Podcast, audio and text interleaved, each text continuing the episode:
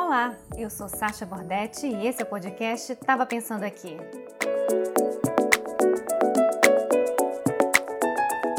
Eu vou fazer esse episódio aqui de uma forma diferente. Vou fazer sem roteiro, no improviso, como se fosse um bate-papo entre a gente.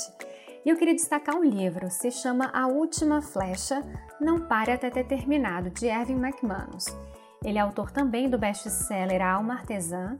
Ele é conhecido como fundador da Mosaic, uma comunidade de fé localizada em Los Angeles, nos Estados Unidos. E nesse livro, A Última Flecha, ele conta sobre a descoberta de um câncer e do trabalho de missionário em vários lugares, inclusive em regiões de conflito e guerra. Mas eu queria destacar um trecho em especial nesse livro. Eu vou pegar aqui o livro, eu tô com ele físico. Esse trecho está localizado no capítulo 3, se chama Escolha o Futuro, mais precisamente no subtítulo Futuro do Sucesso, na página 49. Eu vou ler aqui o trecho. Abre aspas. O que você faz vem de quem você é, mas quem você é precisa existir separado do que você faz. Se a sua identidade estiver enraizada no seu sucesso, você perderá quem você é quando o fracasso bater à sua porta. Fecha aspas. Esse trecho é para refletirmos se quem nós somos é o que fazemos. Porque assim, eu sou jornalista, mas o que eu faço não é quem eu sou. Por exemplo, eu escrevo um texto, ele vem de mim, mas não é quem eu sou. Um outro exemplo, se você é um advogado, o seu trabalho vem do seu conhecimento, mas não é você. E se você é um artista, a obra vem de suas inspirações, mas não retrata quem é você.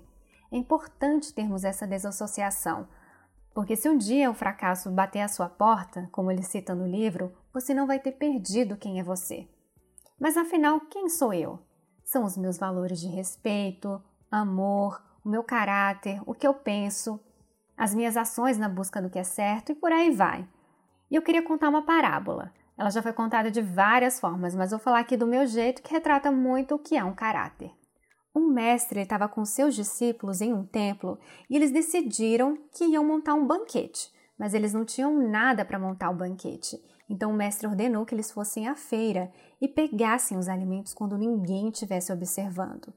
Os discípulos acharam isso muito estranho, mas era o mestre que estava falando, então eles foram até o local. E aí o mestre observou que apenas um discípulo não tinha acompanhado os outros, ele tinha ficado lá. Ele chegou até ele e falou: Por que, que você não foi com os outros discípulos?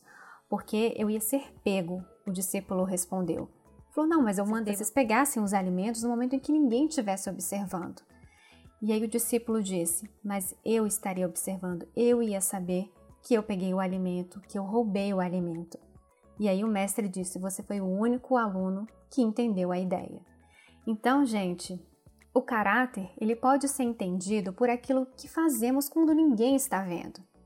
E eu trouxe essa história para podermos refletir sobre as nossas ações, uma busca pelo que é correto, por um alto nível de consciência, sabe, para a gente conseguir viver uma vida com mais tranquilidade e paz interior. É aquela sensação, sabe, de irmos dormir com a cabeça leve? E quem é que não quer isso?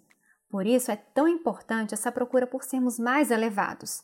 E eu vou contar aqui outra história que eu ouvi da professora Lúcia Helena Galvão da Nova Acrópole, que é uma escola de filosofia que eu frequento, para a gente poder contar um pouquinho sobre essa questão da busca do que é elevado. Vou contar aqui do meu jeito, mas no final a ideia é a mesma. Em uma casa existia uma poça de água. E aí chegou um grupo de pessoas mal intencionadas, né? Elas pisaram na poça, fizeram sujeira, bagunça e foram embora. E aí chegou um outro grupo de pessoas com boas intenções, foi lá e limpou a poça. Mas logo depois essa poça se formou de novo. E aí chegou um outro grupo de pessoas que limpou a poça, olhou para cima e viu a origem da poça e consertou. E essa ideia que eu estou trazendo é para que a gente possa ser essa pessoa que vai fazer o que é certo e olhar para a origem dos problemas, né? Que seria a ideia do filósofo, a pessoa que olha para cima, né? Que a gente consiga ter essa ideia de olhar sempre para cima, né? De tentar ser alguém mais elevado. E essa é a minha ideia com esse episódio, gente. Que sejamos melhores hoje e ainda melhores amanhã. Fiquem bem!